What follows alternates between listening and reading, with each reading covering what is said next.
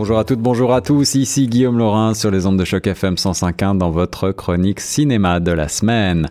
Commençons avec les nouveautés sélectionnées pour vous avec euh, tout d'abord The Commuter, un film réalisé par la France, le Royaume-Uni et les États-Unis, un drame d'action réalisé par Jaume Collette Serra. C'est un thriller d'action à la Hitchcock un petit peu avec euh, Liam Neeson dans le rôle principal. Il tient le rôle de Michael, un courtier en assurance sans histoire qui, euh, lors d'un son retour à la maison en train, voit sa routine habituelle totalement bouleversée alors qu'une mystérieuse étrangère l'a contacté. Michael se voit forcé de découvrir l'identité secrète d'un passager avant qu'il ne soit rendu à son dernier arrêt. Alors que le temps s'effrite et qu'il tente de résoudre l'énigme, il réalise qu'un plan macabre se dévoile devant lui et qu'il se trouve pris au piège d'un complot sans précédent, un complot qui mettra sa vie en jeu et celle des autres passagers du train.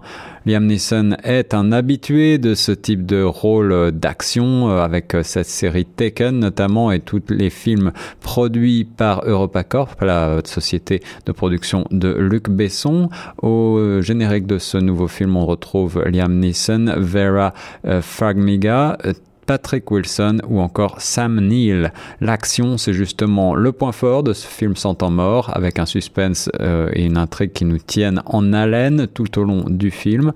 Le scénario est léger, un petit peu convenu. Certains parleront de film formaté, mais pour les amateurs d'action, Hollywood n'en produit jamais assez. Les effets visuels sont tout à fait euh, bouleversants, avec des séquences notamment de déraillement du train très réussies. Bref, ne boudons pas notre plaisir. Deuxième nouveauté du jour, The Post, un film réalisé par les États-Unis, thriller dramatique du grand Steven Spielberg. C'est son retour avec ce film qui prend pour sujet la relation improbable entre Kathleen Graham, jouée par Meryl Streep, la première éditrice du Washington Post, et Ben Bradley, joué par Tom Hanks, instable rédacteur du journal, alors qu'il s'apprête à dévoiler au grand jour quatre décennies d'informations gardées secrètes par le gouvernement américain dans les pages du New York Times. Risquant à la fois leur carrière et leur liberté, ces derniers n'auront d'autre choix que de surmonter leurs différends afin de faire lumière sur ces événements trop longtemps gardés sous silence une bonne reconstitution de l'époque avec un rythme sans temps mort également euh, et un film qui euh, est tiré d'un fait historique réel. Euh, il faut peut-être avoir quelques notions d'histoire justement et se rappeler un petit peu des personnages de l'administration Nixon pour pouvoir bien suivre ce film, un film qui reste d'actualité encore aujourd'hui avec ses questions de mensonges de la Maison Blanche, les questions de liberté de la presse et du rôle essentiel des journalistes d'investigation et puis le rôle de la place de la femme dans la société, toutes ces questions qui sont encore brûlantes en 2018. Troisième nouveauté pour les plus jeunes, cette fois Paddington 2, la suite du film qui a eu un grand succès il y a déjà euh, deux ans. Royaume-Uni, France et États-Unis se sont alliés pour cette production d'un film animé réalisé par Paul King. Paddington avec la voix anglaise de Ben Whishaw, c'est un donc petit ourson qui file le parfait bonheur au sein de la famille Brown à Londres, où il est devenu la coqueluche du voisinage, semant bonne humeur et marmelade partout sur son passage. En quête de cadeaux idéal pour le centième anniversaire de sa tante Lucie adorée, l'ourson déniche un livre en relief bien spécial dans la boutique de Monsieur Gruber et doit décrocher toutes sortes de petits boulots afin de pouvoir l'acheter. Mais quand quelqu'un dérobe le livre, Paddington et les Browns se lancent sur la piste du voleur. C'est un film qui redonne la bonne humeur aux enfants et qui peut la donner également aux adultes les plus endurcis. Un film qui adoucit notre cœur euh, et euh, qui euh, va ravir ceux qui ont aimé le premier opus. Fantaisiste, touchant, drôle, plein d'action, de rebondissements. Les spectateurs semblent adorer. Euh, le nouveau Paul Thomas Anderson vient de sortir également au cinéma. Phantom Thread, c'est son titre, un film américain donc réalisé euh, par le grand Paul Thomas Anderson, un drame avec le grand, l'immense Daniel Day-Lewis dans le rôle principal. Daniel Day-Lewis qui avait déclaré qu'il allait quitter le monde du cinéma, c'est peut-être son dernier rôle, qui sait. En tout cas, euh, l'histoire est celle donc d'un couturier pendant les années 50 dans le Londres glamour de l'après-guerre. Il s'appelle Reynolds Woodcock. Euh, sa sœur Cyril, jouée par euh, Leslie Manville, et lui font palpiter le cœur de la mode anglaise, habillant tout ce que compte le gratin, la famille royale, les vedettes du cinéma, les riches héritières, les célébrités mondaines, bref, euh, le beau monde. Les femmes défilent dans la vie de Woodcock, offrant compagnie et inspiration aux célibataires endurcis, jusqu'au jour où ce dernier va rencontrer Alma, jouée par Vicky Krieps, une jeune femme pleine de caractère qui commence à occuper rapidement euh, toute la vie du couturier, euh, comme muse puis comme amante. son existence soigneusement planifiée, organisée, est alors à même de bouleverser donc la vie du couturier. C'est l'amour enfin découvert par euh, ce couturier joué par Daniel Day-Lewis, un film long euh, mais sans véritable longueur finalement. La musique, les images, tout est extrêmement esthétique et bien sûr les costumes.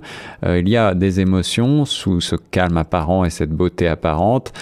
C'est une histoire d'un homme assez narcissique, peu plaisant au, au prime abord, mais qui donc finit par accepter les changements de sa vie bien rangée quand il tombe amoureux.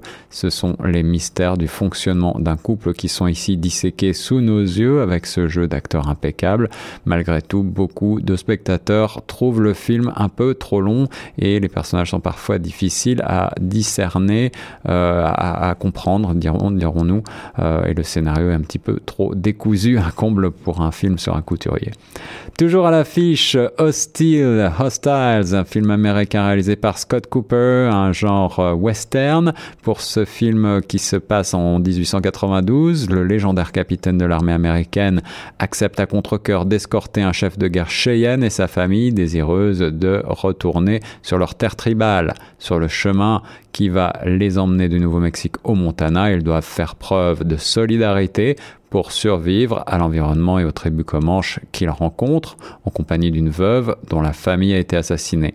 Les acteurs principaux sont Christian Bale, Rosamund Pike, Wes Tunney ou encore Rory Cochran. Si vous avez aimé Danse avec les loups, vous allez adorer ce film porté avec brio par le grand Christian Bale au top de sa forme. Euh, il y a de l'action, mais pas seulement. Il y a de la violence, mais pas seulement. Si vous euh, cherchez uniquement cela, alors vous serez peut-être déçu car le film est également assez long. Euh, c'est la transformation intérieure des personnages, à commencer par celui de Christian Bale qui est ici euh, disséqué une nouvelle fois.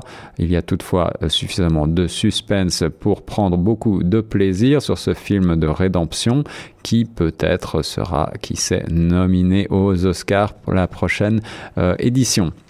On termine avec le coup de cœur francophone de la semaine et j'ai sélectionné pour les 10 ans du film Camille Claudel de Bruno Nuiten. C'est un film donc sorti en 1988, les 30 ans du film plutôt, oui, qu'est-ce que je dis? Un film sorti donc en 1988 avec au générique Isabelle Adjani, Gérard Depardieu, mais également Laurent Gréville dans les rôles principaux.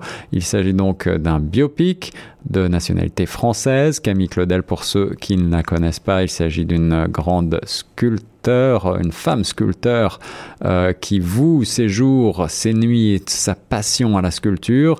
Elle est soutenue par son père et son frère Paul pour entrer dans l'atelier du grand maître d'alors, Auguste Rodin, et puis après lui avoir démontré ses talents et sa détermination à travailler avec lui, Rodin finit par céder et l'engage comme apprenti avec son ami Jesse, et puis Camille tombe éperdument amoureux du maître et elle devient son égérie, elle ravive son imagination quelque peu éteinte à la fin de sa vie et très vite elle travaille de plus en plus pour Rodin.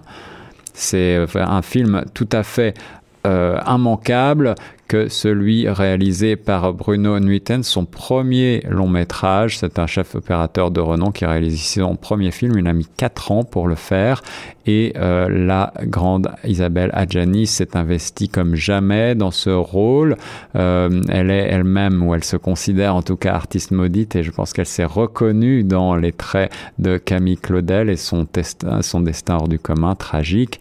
Euh, c'est un film qui est beau de par sa reconstitution, de par son sujet, et puis bien sûr les monstres sacrés du cinéma, Gérard Depardieu en tête, sont présents pour donner toute leur puissance incarnée ici euh, eh bien, euh, les grands sculpteurs français de la fin du 19e siècle. Euh, quant à Isabelle Adjani, elle brille génialement dans ce rôle. Elle a d'ailleurs obtenu le César de la meilleure actrice et le film est couronné ses meilleurs films euh, en 1989. Il reçoit donc la récompense suprême, le César français. Photographie, costumes et décors sont également récompensés. Bref, c'est une véritable œuvre d'art. Encore une fois, un film assez long de trois heures, traversé d'illumination, épuré à l'extrême et habité de part en part d'un sentiment qui emporte tout sur son passage. Pour résumer les nouveautés de la semaine, The Commuter, The Post, Paddington 2 et Phantom Thread. Toujours à l'affiche Hostiles et mon coup de cœur francophone du jour, Camille Claudel de 1988. Bonne semaine et bon cinéma sur Choc FM.